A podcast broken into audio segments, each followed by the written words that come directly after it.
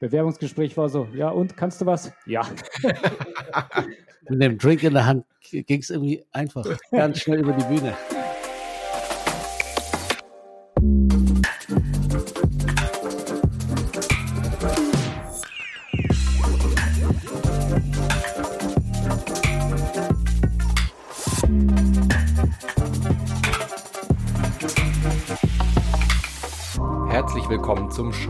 Podcast. Mein Name ist Manuel Fritsch und auch in dieser zweiten Season wollen wir euch die spannendsten Geschichten hinter den erfolgreichsten Shops und Gründungen vorstellen. Heute freue ich mich sehr, gleich vier Menschen zu Gast zu haben, die das erfolgreiche Streetwear-Label Distorted People aufgebaut haben. Das sind die beiden Gründer Dung und Hui Wu, der Geschäftsführer Xaver Singer und die Leitung für alles, was mit Online und Technik zu tun hat, Norbert Willi. Die vier Münchner erzählen sehr emotional und äh, sehr unterhaltsam, wie und was Distorted People ausmacht, welche Ups und Downs es in der Firmengeschichte, in der sehr bewegten Firmengeschichte gab, wie ihnen Shopify dabei geholfen hat und welche Schwierigkeiten sie zu meistern hatten. Viel Spaß mit diesem Interview. Gut, äh, dann machen wir mal den Anfang. Ich bin der Dung und äh, einer der Gründerväter von Distorted People. In der Unternehmung habe ich eigentlich so ein also meine Position ist, äh, ich bin im Design wirklich mit, äh, organisiert die ganzen Fotoshootings, hauptsächlich die Kampagnen und äh, mache eigentlich äh, überall ein bisschen was mit. Hi, ich bin da, Hui, und äh, ich habe halt mit meinem Bruder vor zwölf Jahren die Firma gegründet und meine Position in der Firma ist, äh, ich kümmere mich um die Kollabos und die ganzen Promis, die wir dann für Distorted People gewinnen können und bin äh, mit Xavi in der Geschäftsleitung. Mhm. Hi, ich bin der Xavi. Ich bin seit drei Jahren in der Firma und äh, aktuell hier der Geschäftsführer von Distorted People und wirke dementsprechend ja, überall so ein bisschen mit, äh, in manchen Gebieten natürlich auch in der Tiefe. Ähm, aber ja, ich würde mal sagen, ich habe einen sehr, sehr guten Gesamtüberblick über das Thema. So, auch hi von meiner Seite. Ich bin der Norbert. Ähm, ich bin seit äh, 2014 äh, dabei. Ähm, wenn man es jetzt, also ich kümmere mich eigentlich um die ganze technische äh, Seite bei Distorted People, wenn man es äh, ganz offiziell sagen würde, vielleicht äh, CTO, ähm, aber hauptsächlich um die Weiterentwicklung, Online-Shop, Implementierung von neuen, neuer Software. Dann lass uns doch bei der Gründerstory anfangen, weil die Frage wahrscheinlich jetzt auch kommt, was genau ist Distorted People? Äh, Dung und Hui, vielleicht wollt ihr da als die Gründerväter, ihr habt euch ja selber so bezeichnet, mal so ein bisschen einleiten, wo das alles herkommt und äh, wo ihr angefangen habt. Sehr gerne. Also das äh, ganze Abenteuer Distorted People äh, begann 2008.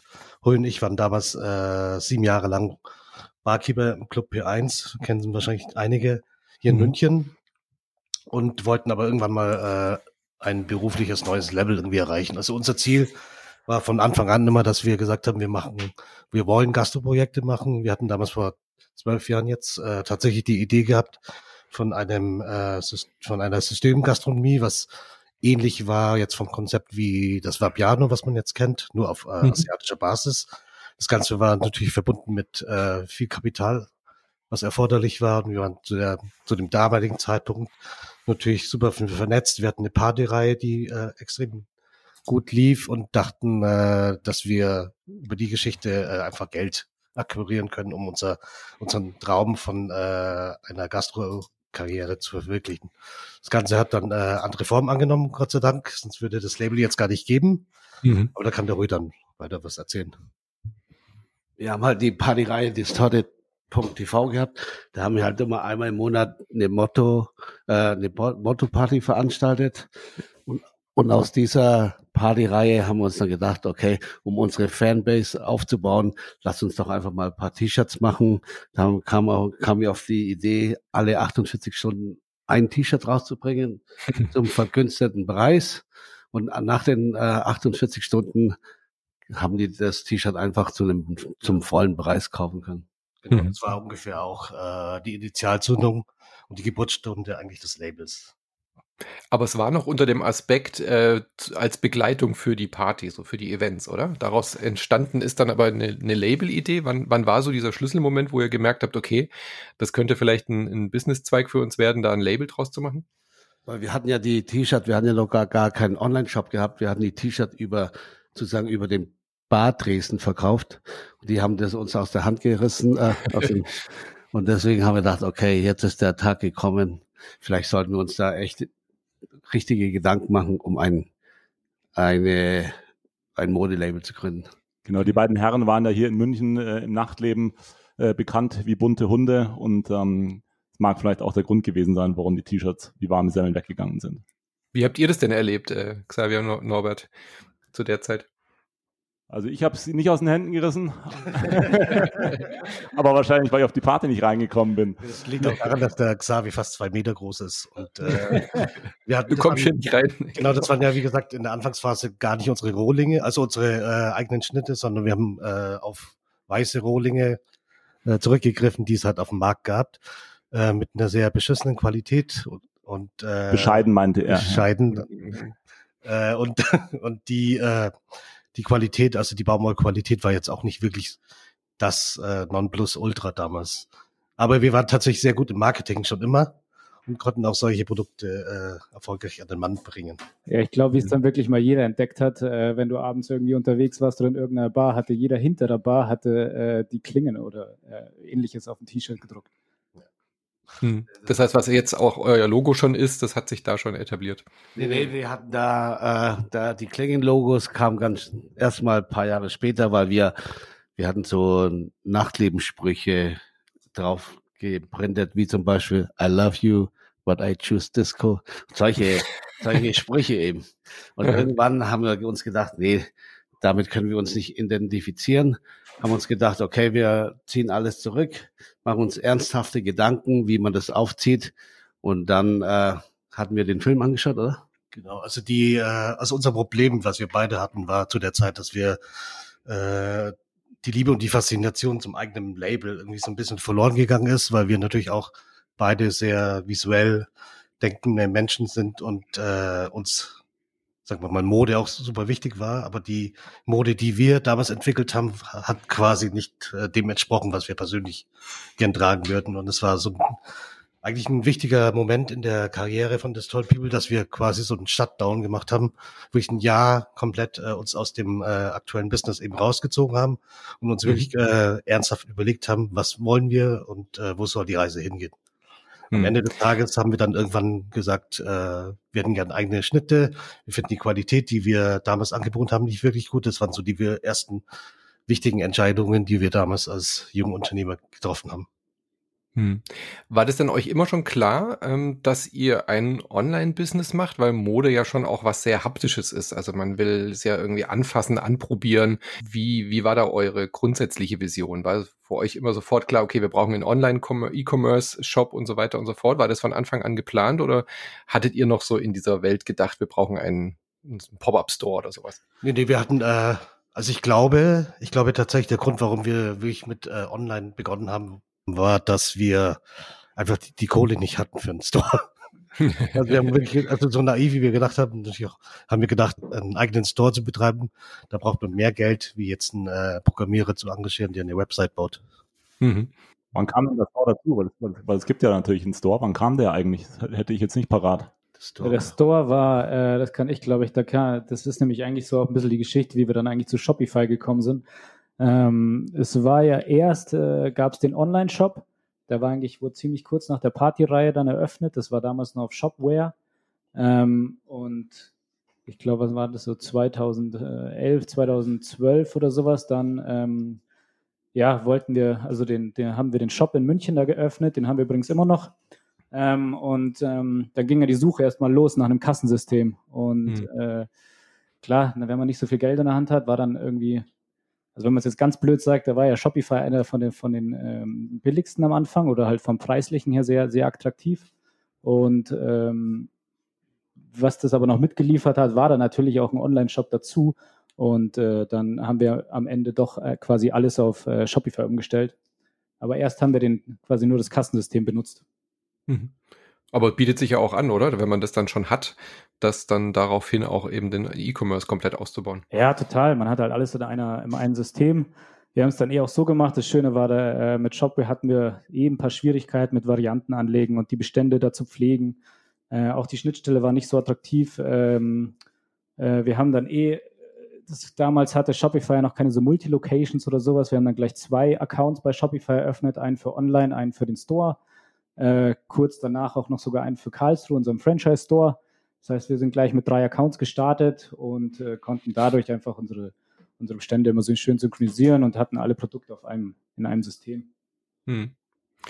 Erzählt mal so ein bisschen, wie ihr dann da dazu gekommen seid. Also jetzt mal einen Sprung nach vorne. Wann äh, kamst du zum Beispiel dazu und wie, wie hat sich das entwickelt? Äh, ich jetzt? Ähm, mhm. Also eigentlich kam ich über einen Freund dazu, der, der Michael, äh, der hat die Jungs schon ziemlich früh gekannt. Ähm, ich habe mit ihm damals studiert und äh, der hat mich immer mitgenommen auf die ganzen Partys von denen. Äh, und ja, auf jeden Fall dann so während dem Studium, da hat man ja ein bisschen Zeit, äh, hing man da immer mal ab und es waren ja alles, das Schöne war, das waren halt alles äh, Freunde. Das heißt, man hat nicht nur äh, den Tag oder den, wirklich nur den Tag miteinander erlebt, sondern war abends auch unterwegs und war halt wirklich äh, befreundet. Und ja, dann habe ich einfach auch angefangen. Bewerbungsgespräch war so, ja und, kannst du was? Ja. mit, dem, mit dem Drink in der Hand ging es irgendwie einfach. Ja. Ganz schnell über die Bühne. Münchens lockerstes Bewerbungsgespräch. Ja, aber wir hatten auch damals, äh, als wir die Idee hatten, so dem Label auch äh, einige Podcast Soda Intus gehabt. Also das Alkohol hat, kann gutes viel, nicht, nicht immer schlecht, manchmal ganz kreativ. Auf jeden Fall authentisch, ja. Was ist denn so, also jetzt habt ihr ja gesagt, ihr habt einen ähm, Geschäftsführer, der ja nicht der Gründervater ist oder einer der Gründerväter. Was war denn so eure Überlegung? Weil ganz oft so in den ersten Jahren, ihr macht das jetzt ja schon eine Weile, aber ist es ja so, dass man eigentlich immer das Inhaber geführt macht. Äh, was waren denn eure Überlegungen, da so auf, auf das Wachstum zu gehen und neue Leute dazu zu holen? Ich meine, ihr wart ja schon zu zweit, ihr wart ja schon ein Team. Wir waren ein Team, aber wir haben halt auch, äh, wie gesagt, die, die Zeit, die war ja ziemlich schwierig am Anfang und es lief halt nicht nach Plan, auf gut Deutsch gesagt. Und dann hatten wir irgendwann mal äh, hau, doch mal, hau doch mal ein paar Anekdoten raus von, äh, der, von der interessanten Vergangenheit von kalten Mänteln, Teelichtern und verschickten Handys. Also das war so, wir hatten ja ein, äh, ein Büro, Lager und ein Zuhause im Keller gehabt. Und da hatten wir, was hast du dazu, zehn oder wie, wie viel waren wir? Ich glaub, sechs, sieben, sechs, sieben Leute in der Anfangsphase, alles Freunde von uns. Von dort aus haben wir versucht, äh, dieses überleben, glaube ich, das richtige ja, Wort zu überleben ist. Das also es war, also es war schon eine schwierige Zeit, auch wirklich als Unternehmer. Wir hatten, wir hatten äh, relativ viele düstere, dunkle äh, Momente auch gehabt. Das Einzigste, was in der Zeit wirklich tatsächlich gewachsen ist, waren die Schufa-Einträge und weniger mhm. der der Umsatz.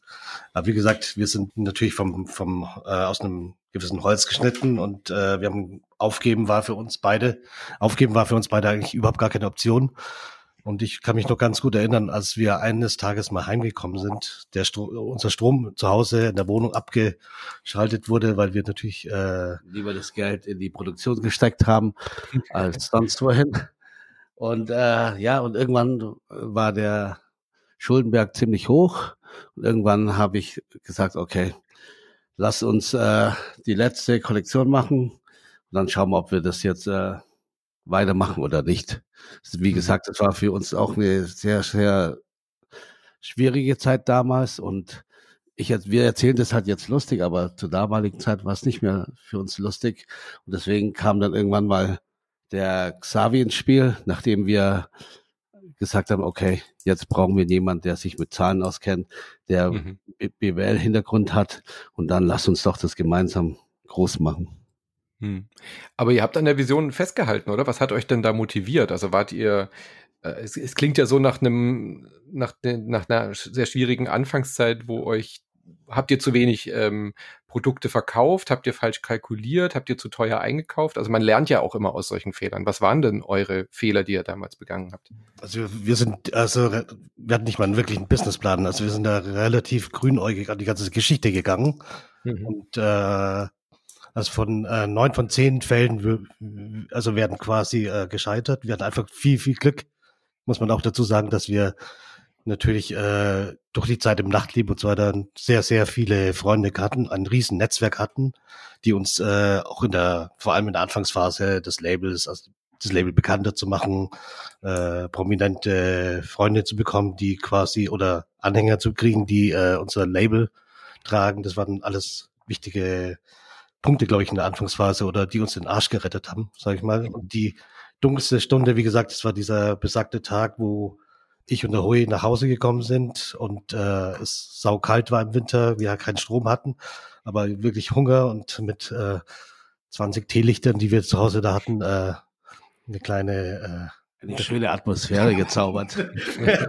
so kann man das auch sagen. Aber wir haben tatsächlich äh, die ganzen Teelichter irgendwie in einem, äh, zu einem Kreis geformt und äh, ein Gitter draufgestellt und tatsächlich Instant-Nudeln äh, mhm. warm bekommen nach einer Stunde und dann uns auch wirklich ernsthaft zum ersten Mal wirklich als Brüder gefragt haben und als Unternehmer, wollen wir das wirklich jetzt weitermachen oder wollen wir aufgeben? Und für uns beide, also wir haben uns angeschaut, wir haben nicht mal die Antwort ausgesprochen, nur der kurze Blick zu meinem Bruder war die Antwort für uns beide klar, dass wir da weitermachen, weil wir sind äh, nichts Schlimmeres gibt's für uns, wie wenn wir einen Chef haben, der uns den Tag versaut. Und das wollten wir eigentlich verhindern. Und das hat die ganze Sache eigentlich äh, quasi den, den Change gegeben, das Ganze nochmal wirklich zu überdenken. Alle Fehler, die wir gemacht haben, haben wir gesagt, okay, Fehler machen ist in Ordnung, aber die machen wir kein zweites Mal.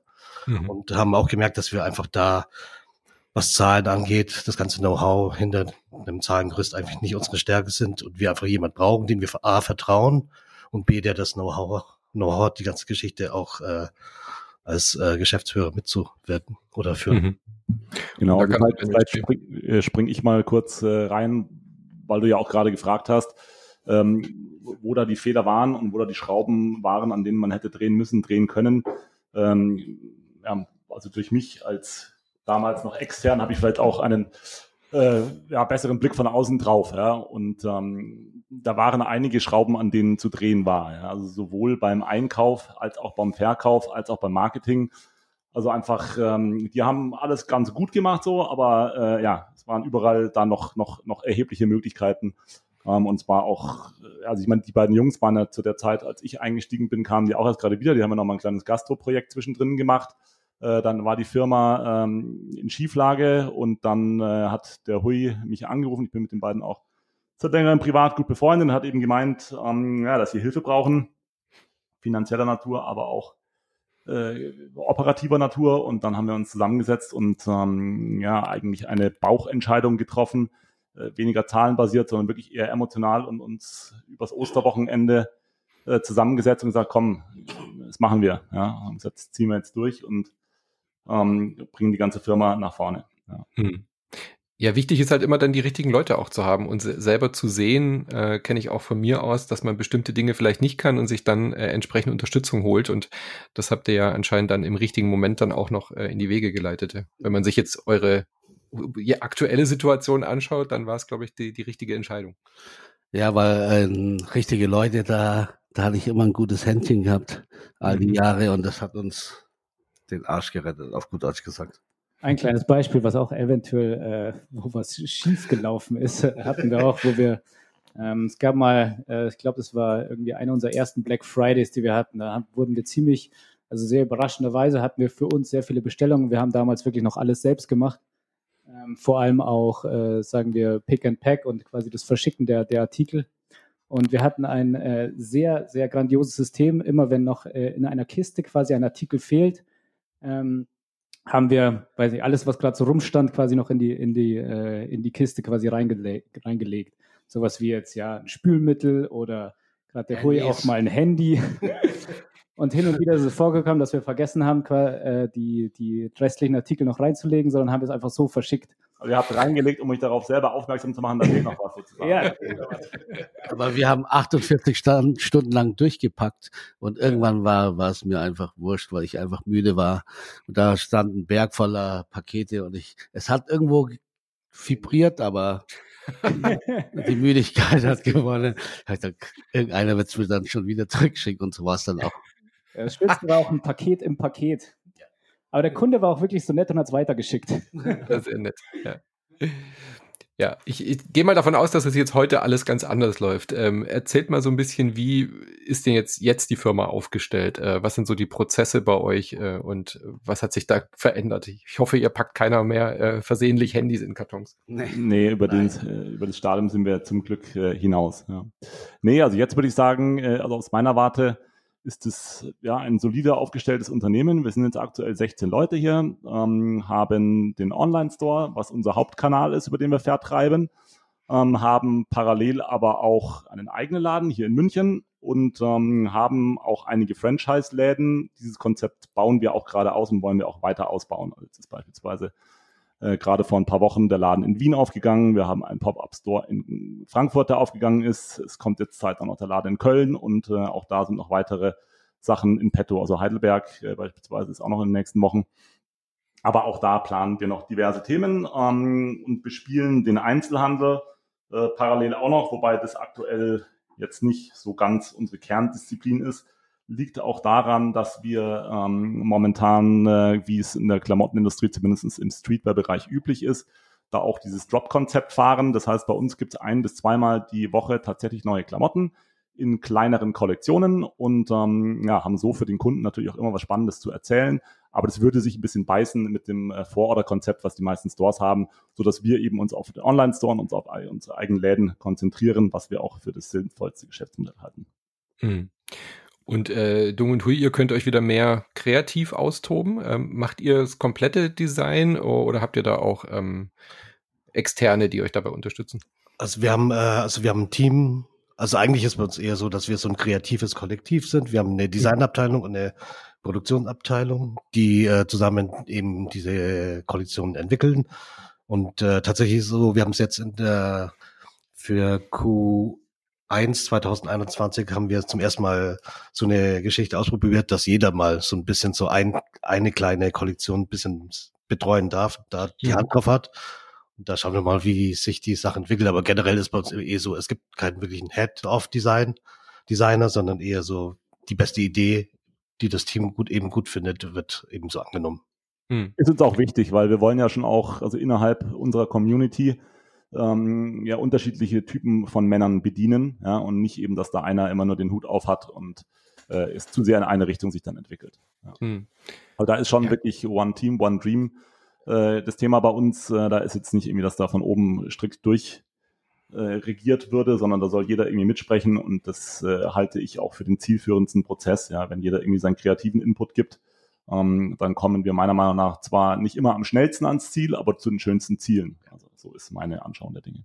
Ja, gerade bei Streetwear sind ja so viele Einflüsse, die da eine Rolle spielen. Das würde, glaube ich, gar nicht funktionieren, wenn das alles nur aus einer Hand wäre, oder? Absolut. ich ja. meine, wir sind ja auch hier, äh, also mit, mit den beiden ähm, Fuß hier, also Hui und Dung und mir, wir sind ja schon jenseits der 40. Äh, haben da, Für mich aber wie 20. Das, das macht der Alkohol, der konserviert. aber ähm, also sagen wir, wir haben natürlich da vielleicht auch äh, obwohl wir uns vielleicht als modeaffin natürlich bezeichnen, äh, vielleicht aber auch einen anderen Style als jetzt äh, ja die, die, jüngeren Herrschaften bei uns im Team, so dass es wichtig ist, dass da alle Einflüsse auch aufeinandertreffen und man sich da eben auch äh, ja reibt und durch diese Reibung irgendwie die, ja wirklich gute Produkte entstehen, die dann auch den Zahn der Zeit treffen. Ja. Mhm. Macht ihr das alles komplett in-house? Also die ganze, ihr habt ja gesagt, in den Anfängen habt ihr selber gepackt. Ähm, wie sieht das jetzt mit der ganzen Logistik und so aus? Äh, wo produziert ihr? Wie wird es verschickt? Äh, seid ihr da ordentlich gewachsen oder macht ihr das alles noch vor Ort? Nee, das ist alles outgesourced, also äh, sowohl Produktion als auch Logistik. Äh, wir arbeiten da mit einem Fulfillment-Dienstleister zusammen, der quasi unsere Ware direkt vom Produzenten bekommt und die dann für uns äh, einlagert, äh, verpackt und weiter schickt. Ähm, mhm. Das ist das Konzept bei der Logistik, das ist aber auch Usus so in der Branche. Man kann es natürlich auch selber machen, aber das ist natürlich wiederum ein sehr intensiver Betreuungsaufwand, ja, sodass wir uns entschieden haben, das auszusourcen, outzusourcen und ähm, produzieren lassen wir sowohl in Portugal, der Türkei, als auch in China oder in Asien generell ähm, mit allen bekannten Für und Widers. Ja. Also das ist so ein mhm. bisschen äh, davon abhängig, wann was hier sein muss, äh, welche, um welche Produktgruppe es geht und so weiter. Hm.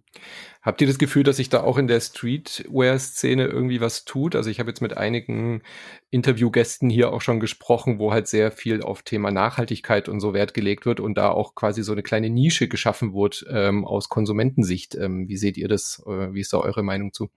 Ja, also Thema Nachhaltigkeit, denke ich, das äh, also ist ganz klar ein Thema. Es geht uns alle an und da muss man auch auf irgendeine Art und Weise Commitment zeigen. Man muss da aber gleichzeitig auch aufpassen, dass man kein Greenwashing betreibt und irgendwie so ein mhm. bisschen, ja, also die, die, Modebranche ist natürlich jetzt nicht die umweltfreundlichste, ja, und gerade mhm. durch Marketing äh, versucht man natürlich die Leute zu animieren, mehrere Klamotten zu kaufen, noch vielleicht auch mehr, als sie eigentlich bräuchten, so dass man da eben, also aus meiner Sicht zumindest aufpassen muss, dass man sich nicht als den grünen Papst äh, ausgibt.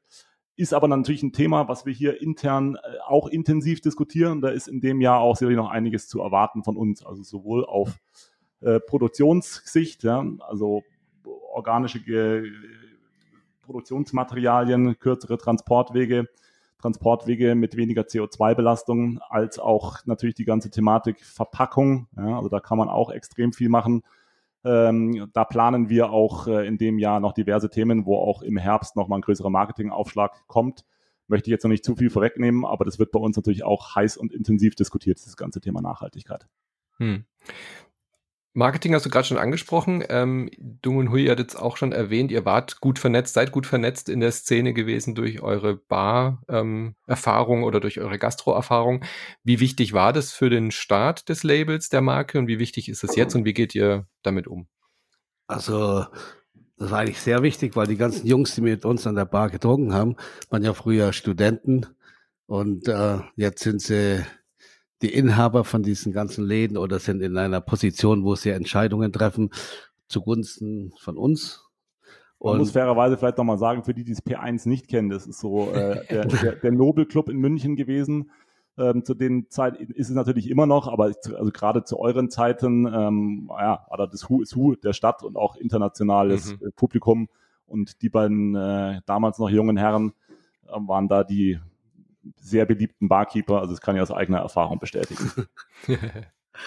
ja, und wie gesagt, die, die Jungs, die jetzt dann äh, in, äh, in der Marketing hocken, die helfen uns natürlich mit den, äh, mit den ganzen Entscheidungen, dass sie uns da unterstützen.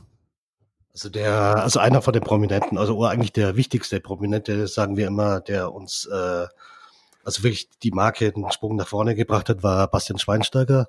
Mhm. Der war so der erste wirklich große Promi A-List, der die Marke getragen hat. Lustigerweise äh, kennen wir Freunde von ihm. Wir waren auf einer gemeinsamen Hochzeit, wo er Trauzeuge war.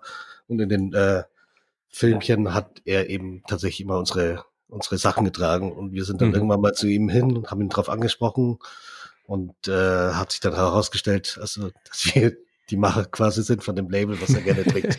so kam das Ganze äh, im, im, in Fahrt und äh, tatsächlich, ich glaube, das berühmteste Tanktop in der Geschichte von DP war so ein weißes mit so einem, mit so einem Schild drauf und das hatte er an und mhm. wurde in der, ich glaube, in einer Zeitschrift abgebildet. Und wir haben uns damals gewundert, warum plötzlich dieses Ding da so durch die Decke geht online. Und irgendwann haben wir gemerkt, okay, das liegt halt tatsächlich daran, dass äh, Herr Schweinsteiger unsere, mhm. unser Tanktop da getragen hat. Und das war so ein bisschen auch, wo wir gemerkt haben, okay, das ist noch nicht verloren, das Game. Und jetzt äh, haben wir noch eine wirklich eine letzte große Chance, äh, alles richtig zu machen. Aber es war ja so ein bisschen ein Glücksfall auch, weil er eure Marke gut fandet. Es war ja nicht so, dass ihr ihm das quasi aufgetragen habt. Ähm, das, es war ja ein organisches äh, äh, Wachstum dann an eurer Stelle in dem Moment, oder? Genau, weil da, ich habe ihn gefragt, ob er, wo er das T-Shirt hat, hat er gemeint, ja, ja, das ist ein das ist ein Geheimtipp. Ich zeig dir das mal irgendwo im Glockenbach. Ganz kleiner Laden. Die Qualität ist super, Preis-Leistung stimmt. Äh, dann habe ich dann gemeint, dass das unser Label ist. Und dann hat er gesagt, super, ihr könnt mich sowieso nicht bezahlen, deswegen mache ich es umsonst. Geil. Schön, dass er dir den Geheimtipp zeigen wollte. Das finde ich super. Ja. Super ja. sympathisch, der Basti. Aber habt ihr daraufhin gemerkt, dass das vielleicht ein Weg sein kann und habt dann mit äh, Influencern, wie man es jetzt heute nennt, äh, damals hätte man wahrscheinlich Promi gesagt, äh, habt ihr dann das versucht, mehr ähm, zu forcieren? Also wir haben tatsächlich, also wir gehören zu den Brands, die äh, Influencer nicht bezahlen. Also wir sind mhm. eher so auf, auf äh, Crew und Buddy Ding aus. Also wenn die wirklich äh, ernsthaftes Interesse haben, äh, das Total People zu tragen, schicken wir denen natürlich gern das eine oder andere Teil äh, gerne zu. Aber so wie die, wie andere Firmen das machen, also wirklich Influencer bezahlen, um Reichweite zu generieren, das machen wir gar nicht. Hm. Viel, viel, viel, viel wichtiger ist eigentlich die Community, also diese ganze, die, äh, unsere Kunden, die, die quasi diesen Distorted People Lifestyle, Lifestyle äh, leben, der von uns damals äh, in den Anfangsjahren eigentlich mehr oder weniger vorgelebt wurde, wurde, also mit dem Team, mit den Freunden, die, die äh, uns da geholfen haben, das Label aufzubauen, auch mal feiern zu gehen und äh, in guten und in schlechten Zeiten irgendwie zusammenzuhalten. Also dieser ganze Crew-Gedanke und so weiter, das ist essentiell für diese Firma. Und das Schöne daran ist, dass es kein Marketing-Instrument äh, war, was wir nutzten, sondern das hat sich einfach so tatsächlich so ergeben, weil wir auch gemerkt haben, dass äh, als wenn Kunden uns schreiben, pass auf, ich habe hier, ich war jetzt am Flughafen New York und da kam mir ein anderer Typ entgegen mit dem gleichen Shirt und der hat gegrüßt. Das ist wie so ein so ein Erkennungszeichen von. ich ich habe das Wort DP Sun äh, äh, quasi erfunden. Und so mhm. bezeichnen wir auch alle Kunden, die wirklich, also unsere Models, unsere Kunden, du merkst es auch, dass, das, dass die das auch wirklich leben, weil die heißen teilweise auf Instagram Markus bla bla bla, DP Sun. Mhm. Ja, das ist ja, das generell, würde ich sagen, auch eine, ja, das würde ich generell sagen, ist auch eins äh, der Erfolgsrezepte, wobei, ähm, wie es der Dung schon sagt, es ist kein künstlich kreiertes Erfolgsrezept, sondern es ist irgendwie ja, organisch gewachsen und aus sich heraus entstanden.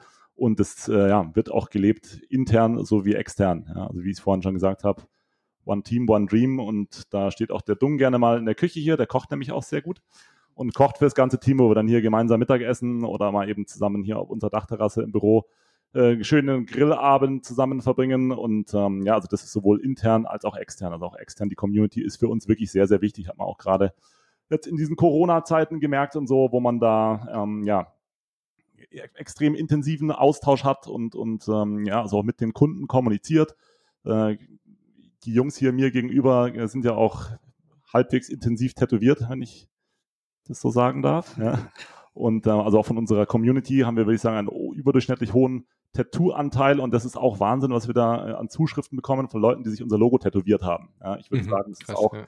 äh, eher außergewöhnlich und da freuen wir uns auch über jeden Einzelnen. Das ist natürlich auch ein krasses Commitment, ja, was uns immer stolz macht und äh, gleichzeitig auch am Boden und demütig hält, dass wir hier weiterhin irgendwie saubere und gute Arbeit machen, um auch unseren Freunden und der Community da draußen irgendwie weiterhin gute Sachen zu präsentieren. Hm.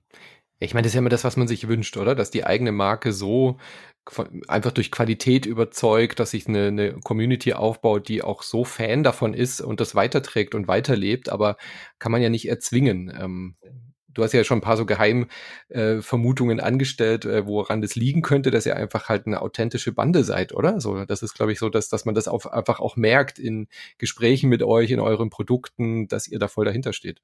Ja, ich glaube, das ist äh, auch super wichtig, dass man einfach äh, am Boden bleibt. Wir haben in der Community auch ganz viele junge Menschen, die sagen, hey, Hoi und Dung, oder die uns anschreiben bei Instagram oder sonst wo auf Social Media und sagen, ihr seid unsere Vorbilder, wir wollen auch ein Label machen und äh, könnt ihr uns da irgendwie helfen. Und ich kann mich noch gut erinnern, da bin ich eigentlich ganz stolz auf den Hoi, weil wenn er mir, wenn er mir persönlich irgendwas verspricht, das ist in zwei Stunden wieder vergessen. Aber er hat damals, als es uns wirklich schlecht ging, hat er gesagt, hey, ich wünschte, also zu mir hat er wirklich gesagt, wenn wir es wirklich irgendwann mal schaffen sollten, dass das Label einfach Erfolg, Erfolg wird, wenn dann irgendein junger Mensch kommt, der sagt, hey, ich brauche Hilfe, dann werde ich ihm helfen. Und das macht er tatsächlich mhm. sehr, sehr äh, gut. Also der beantwortet, also wir grundsätzlich beantworten wir alle, alle E-Mail-Anfragen, alle Kundenanfragen oder wie auch immer. Also das ist uns schon sehr wichtig und wir sind auch super stolz und äh, happy, dass wir solche treuen äh, Kunden haben. Aber so ganz ohne Marketing funktioniert es wahrscheinlich dann doch nicht, oder? Oder seid ihr in der glücklichen Lage? Also macht ihr irgendwie Facebook-Ads, ähm, hilft euch da der Shopify-Shop weiter irgendwie da das weiter zu pushen und äh, neue Kunden zu gewinnen? Oder wie geht ihr da vor?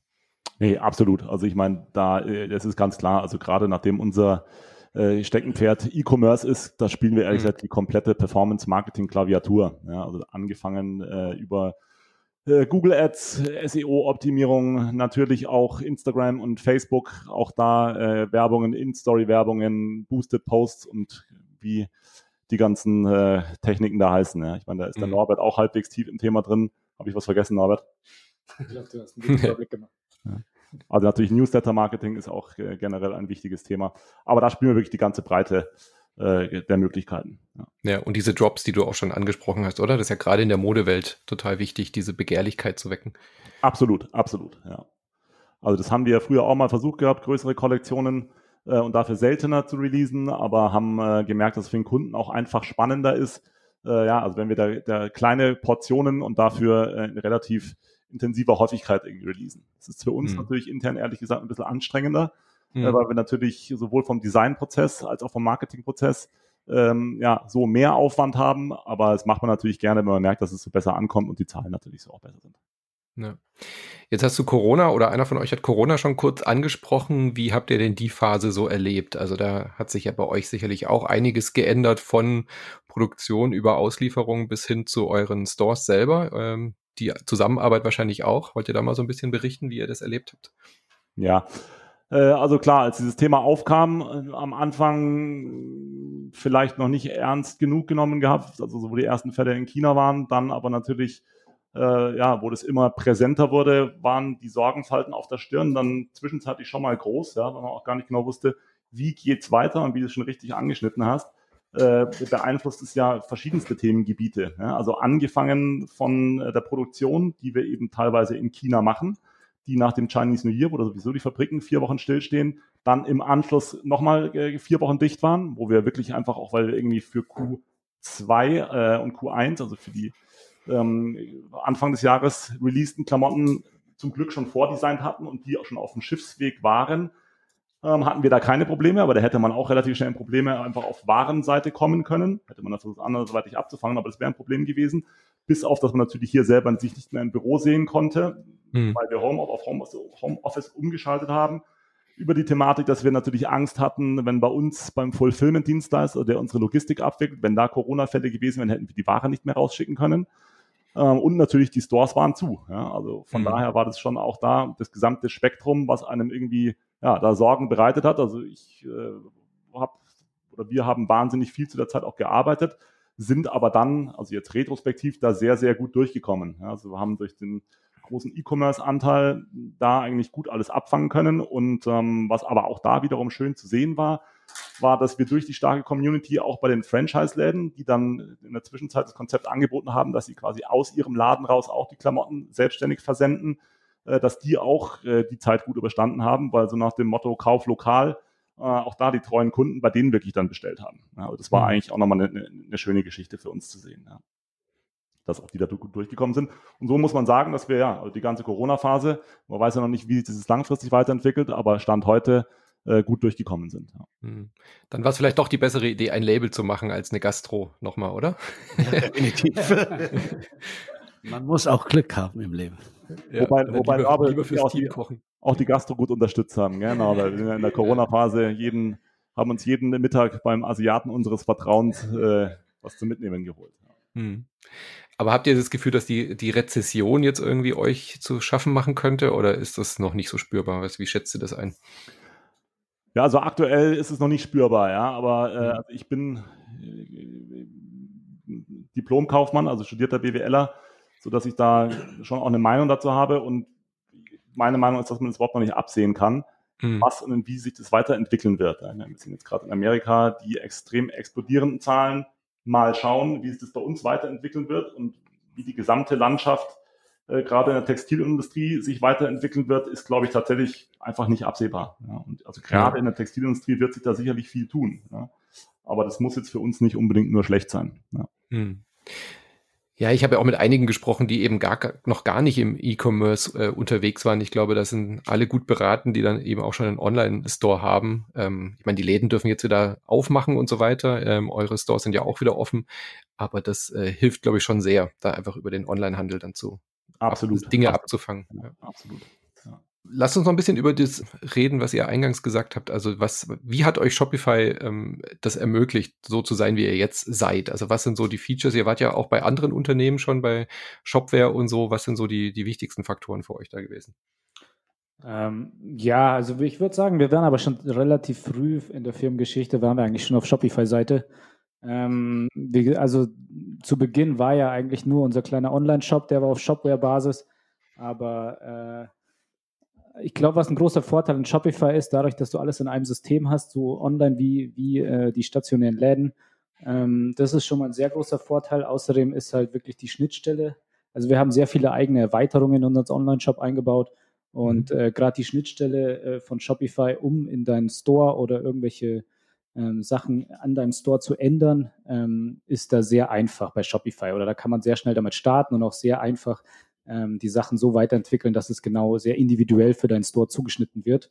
Und das ist vor allem ein sehr großer Vorteil und halt einfach die Einfachkeit. Also ich würde sagen, Shopify hat absolut seinen Kunden verstanden. Die wissen genau, was, was äh, die Händler haben wollen und äh, die machen es auch dem, dem Einstieg dadurch sehr einfach. Hm. Ihr entwickelt auch selber so Erweiterungen, hast du gesagt? Äh, ja, wir entwickeln eigentlich schon, schon von Anfang an so quasi unsere eigenen Apps. Ähm, ich habe mich dann auch mit äh, unserem, dem Xavi haben wir uns äh, quasi da auch ein kleines Side-Business damit aufgebaut oder wir haben, wollten eigentlich den Kunden oder den, den anderen Händlern die Apps, die wir eh schon für uns entwickelt haben, für, für alle anderen auch äh, den Zugang ermöglichen ähm, und haben damit äh, dann quasi die, unsere Eigenentwicklung jetzt auch in den Shopify App Store gebracht, teilweise. Aber damit als eigentlich erst noch nur angefangen und das Ganze äh, läuft unter dem Namen Hardcoding. Und ja, aber damit wollen wir einfach auch zeigen, dass wir auch genau wissen, was, wir, was, äh, was man eigentlich oder was, sagen wir mal, wie man Shopify zu den Grenzen führt oder was bei mhm. Shopify theoretisch fehlt. Und äh, da haben wir kleine Lösungen dafür entwickelt und äh, ich denke mal, die auch andere, andere Händler haben solche Probleme. Wir, mhm. verste wir verstehen halt, äh, will ich mal sagen, ganz gut beide Seiten, weil wir haben äh, durch mich den äh, ja, E-Commerce-Wirtschaftspart, der äh, eher am Frontend arbeitet und da weiß, was der Händler wirklich braucht. Und durch den Norbert, der wirklich im Thema Shopify extrem tief drin ist, äh, können wir natürlich vieles umsetzen und äh, haben da so ja, ein kleines Seitenprojekt, also primär äh, unter der Führung von Norbert, aber ich unterstütze ihn ein bisschen. Wollt ihr mal so ein Beispiel geben, was, was so eine Schnittstelle war, die euch gefehlt hat, was ihr da selber ähm, hingekriegt habt durch eine App? Ich meine, das einfachste Beispiel ist, äh, sagen wir mal, Sale-Aktionen zu fahren. Also ganz einfach Produkte rabattieren. Ähm, das ist aber immer geplant. Also sagen wir, wir haben eine Marketingagentur oder, planen am Wochenende quasi einen großen Sale zu machen. Ähm, und äh, also innerhalb von Shopify konntest du auch immer nur äh, die Pro musstest du jedes Produkt selbst anklicken und dadurch bei jeder Variante auch den Preis reduzieren. Und das ist, sagen wir mal, äh, eine einfache App, die wir damit umgesetzt haben, dass du sagen kannst, okay, zu dem Zeitpunkt will ich äh, die, die ganze Kollektion, alle T-Shirts beispielsweise um 20 Prozent reduziert haben. Und ähm, ja, das hat uns um einiges Zeit erspart. Mhm. Ja, dann äh, Dung und Hui, ihr habt gesagt, ihr helft auch dann äh, jungen Unternehmerinnen. Ähm, was würdet ihr denn quasi jetzt, wenn ihr mal so zurückdenkt, was würdet ihr denn jetzt jungen Menschen, die selber ein Label aufmachen, raten, so aus eurer eigenen Erfahrung? Ihr habt ja Hochs und Tiefs durchgemacht. Was wären denn so die, die Einsteigertipps? Da übergebe ich das Wort an Mutter Teresa, Hui. also die Frage halt diese, ich habe da zwei Jungs aus Hamburg, Returnity heißen die, und die haben mich damals angerufen oder wie gesagt äh, eher geschrieben, ob ich paar Tipps für die hätte. Dann haben wir telefoniert und dann habe ich zu denen gesagt, dass die, äh, dass sie halt äh, sich das ganz genau überlegen müssen, vor allem äh, die Zahlen im Griff haben und vor allem gut vorbereitet in die Verhandlung gehen muss. Ja, und würde ich sagen, Thema Beharrlichkeit, oder? Das ist ja genau. das, was ich auch aus meiner Unternehmerkarriere äh, sagen kann. Man muss da dranbleiben, ja, was ihr ja auch hier über zehn Jahre oder mittlerweile ja, zwölf sonst, Jahre gemacht habt. Ja. Sonst würde es ja jeder machen, wenn es so einfach wäre, weil es werden sehr viele Steine im Weg sein und man mhm. muss halt die äh, einen Stein nach den anderen äh, beseitigen. Aber wie gesagt, äh, die Fehler, die wir gemacht haben, äh, brauchen die ja nicht mehr machen, weil da sparen sie sich sehr viel Geld. Ja, ich glaube, das Beharrlichkeit ist ein ganz wichtiger Punkt. Äh, das habe ich jetzt in den Interviews hier auch immer gemerkt. Ähm, es ist eine Illusion zu glauben, dass es immer reibungslos läuft. Man muss halt nur die Fehler sehen, man muss sie analysieren und dann halt sofort irgendwie aktiv dagegen vorgehen, aber sich nicht irgendwie äh, erschrecken lassen davon, weil es wird jeden Tag irgendwie Probleme geben, oder? Das ist, könnt ihr wahrscheinlich auch bestätigen aus eurer Erfahrung. Ja, das kann man tatsächlich bestätigen. Ich glaube, als Unternehmer muss man sehr leidensfähig sein. Also wenn man diese, mhm. sagen wir mal, diese Eigenschaft nicht mitbringt, ist natürlich schwierig, äh, wenn Probleme kommen, dass man da relativ schnell äh, einbricht oder einknickt. Aber wir haben äh, eben, wie gesagt, äh, Hui und ich sind wie Yin und Yang, jeder zu seine Stärken und seine Schwächen, das gleicht sich bei uns immer gut aus. Und wir haben vor allem in der Anfangsphase, wo wirklich viel Frustration da ist, äh, es ist immer wichtig, dass man jemanden hat, auf den man sich äh, 100% vertrauen kann. Bei uns natürlich als äh, Zwillingsbrüder ist es natürlich so gegeben, aber ich glaube nicht, dass einer von uns das damals äh, im Alleingang äh, geschafft hm. hätte sich gegenseitig unterstützen. Ja. Genau. Ja, und wie ihr schon, ich meine, man hört es ja auch, ähm, ihr habt euch ja rechtzeitig dann auch Unterstützung geholt. Was ist denn so eure Vision? Wo wollt ihr denn noch hin mit der, mit der Marke, mit dem Label, mit eurem Produkt? Ja. Äh, vielleicht ganz kurz noch zwei Worte zum Thema Unterstützung. Da muss ich auch mhm. nochmal ähm, zwei andere äh, Leute erwähnen, nämlich einmal meinen Geschäftspartner, den Martin, der hier auch äh, maßgeblich mit ähm, hilft und mit, mit hilft und mit anpackt und auch gerade in den schwierigen Zeiten da mitgeholfen hat. Und unsere Distorted People Familie wurde letztes Jahr auch noch um einen Gesellschafter äh, erweitert. Also da auch nochmal Grüße an Jasmin und Jan, sodass die Familie damit jetzt vollkommen ist. Ja. Äh, jetzt Zukunftsausblick. Also wir haben da einige Themen vor. Ja, wie ich schon gesagt habe, die Erweiterung der Franchise-Läden, jetzt im ersten Schritt mal in Deutschland und Österreich. Ähm, ein weiteres Thema ist wirklich auch das Thema Nachhaltigkeit, was du vorhin angesprochen hast. Also dürfte dieses Jahr auch noch ein bisschen was erwarten. Ähm, dann ist ein ganz großes Thema, da kann der Dunk vielleicht auch noch dazu sagen, dass wir unsere Zielgruppe erweitern wollen. Nämlich äh, es wird in diesem Jahr noch die erste kleine Kollektion für Frauen geben.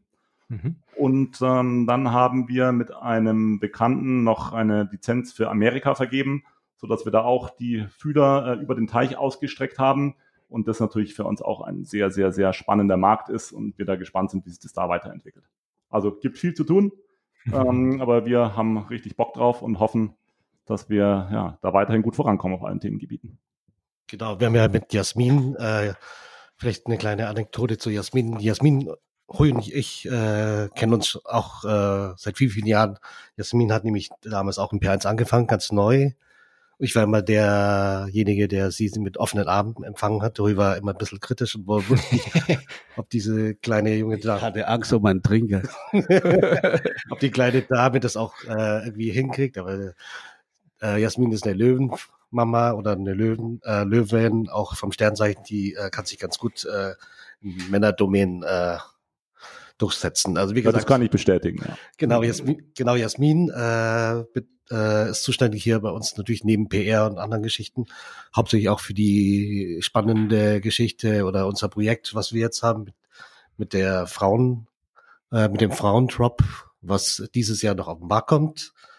Und äh, da haben wir eine kleine Kapsel vorbereitet und die Entwicklungs sind mitten in der Entwicklungsphase, Designphase und äh, werden Anfang September das erste große Kampagnenshooting äh, über die Bühne bringen. Da sind wir alle sehr aufgeregt und, ähm, und freuen uns natürlich auch, weil es komplett äh, was Neues ist. Und äh, wir merken natürlich auch, äh, dass weiblicher Support auch bei dem Männerlabel äh, super mhm. ist. Also habt ihr euch viel vorgenommen, gerade mit der Internationalisierung. Also der, der Schritt in andere Märkte ist sicherlich auch kein, kein leichter. Dann drücke ich euch ganz fest die Daumen, also dass ihr weiterhin ähm, als diese starke Familie, die ihr jetzt, äh, so wie ihr auftretet, äh, weiter zusammenbleibt und diesen Weg gemeinsam geht. Vielen lieben Dank für eure Zeit und das tolle Gespräch. Vielen herzlichen Dank. Hat sehr viel Spaß gemacht. Tschüss. Ciao, mach's gut. Ciao. Das war's für heute mit den Machern von Distorted People. Und wenn euch gefällt, was wir hier machen, dann würden wir uns sehr freuen, wenn ihr uns eine Bewertung auf iTunes hinterlassen könntet. Das hilft uns dabei, dass mehr Menschen von diesem Podcast erfahren. Vielen lieben Dank. Und wenn ihr selbst vielleicht mal einen Shop starten wollt, dann schaut vorbei auf shopify.de-kostenloser-test. Dort könnt ihr euren eigenen kostenlosen Shop starten und eine Testphase ausprobieren. Und wer weiß, vielleicht seid ihr dann in Zukunft auch bald zu Gast in diesem Podcast. Ich würde mich freuen. Viel Erfolg!